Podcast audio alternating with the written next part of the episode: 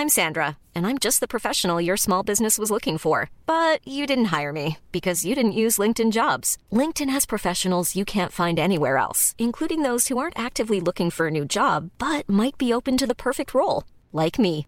In a given month, over 70% of LinkedIn users don't visit other leading job sites. So if you're not looking on LinkedIn, you'll miss out on great candidates like Sandra. Start hiring professionals like a professional. Post your free job on linkedin.com/people today. Eu sou Mário Persona e essas são as respostas que eu dei aos que me perguntaram sobre a Bíblia.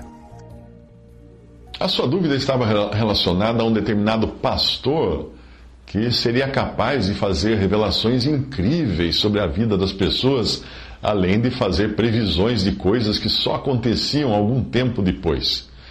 No entanto, você sabia que a vida do, do suposto profeta era totalmente contrária à vontade de Deus, por isso você quis saber se as profecias daquele homem, as suas revelações, poderiam ter origem satânica.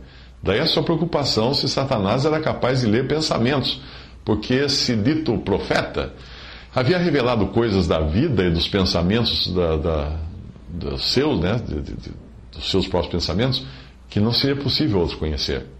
Bem, Satanás não é onisciente, mas ele tem a seu serviço milhares e milhares de anjos, que formam uma verdadeira rede de informantes, um imenso Facebook. Por isso, embora não possa estar, ele, Satanás não possa estar em todos os lugares ao mesmo tempo, ele pode sim ter espiões espalhados por todos os lugares.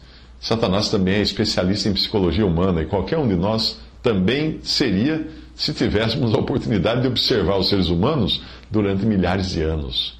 Aprenderíamos com o comportamento deles. Portanto, as revelações mencionadas poderiam ser de origem satânica, mas também poderiam ser um exemplo de charlatanismo. Existem situações em que as pessoas se dizem incorporadas por espíritos de mortos e dão prova disso contando detalhes que apenas o cônjuge ou alguém muito próximo do falecido poderia saber. Antes de acreditar no suposto médium, a pessoa deveria se lembrar de que os demônios são anjos e são, e são invisíveis. São seres espirituais e são invisíveis. O espírito incorporado no médium pode ser, na realidade, um demônio, com informação suficiente sobre alguém que morreu, fazendo com que o demônio seja capaz de, de se fazer passar pelo falecido. Mas no, no seu caso, eu creio ser mais um, uma situação de charlatanismo algo que acontece todos os dias em milhares de púlpitos de igrejas ditas evangélicas no mundo inteiro. Um exemplo muito bom de como é possível ter revelações assim eh, sobre pessoas num auditório foi uma experiência feita na TV pelo programa Fantástico da Rede Globo, usando um falso vidente com treinamento em psicologia e leitura fria, além do suporte de especialistas que lhe davam dicas por um fone de ouvido oculto, um ponto, né? um ponto de, que se usa no, normalmente na, na TV e no teatro. A ideia da TV Globo não é nova. Há muitos anos, o programa Flávio Cavalcante, uh, meu tempo de criança ainda, colocou no palco um ator no papel de um falso curandeiro. E aí ele plantou entre a audiência falsos cegos, falsos aleijados, falsos mudos, etc. Todos foram curados durante o programa e o público queria invadir o palco para também receber a cura de suas doenças. Tamanha influência que aquela armação teve na crença das pessoas. Uma vez eu peguei um táxi em Fortaleza para me levar ao aeroporto. E quando eu dei ao motorista um folheto evangelístico, ele me contou que, no dia, que um dia pegou um passageiro no aeroporto, levou para o hotel, e aí o passageiro pediu que o motorista fosse pegá-lo no hotel à noite.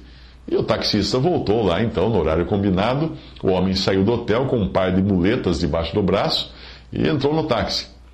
Quando eles chegaram ao endereço que o passageiro deu, o taxista viu que era uma igreja evangélica, uma grande igreja evangélica que tem no Brasil e no mundo inteiro.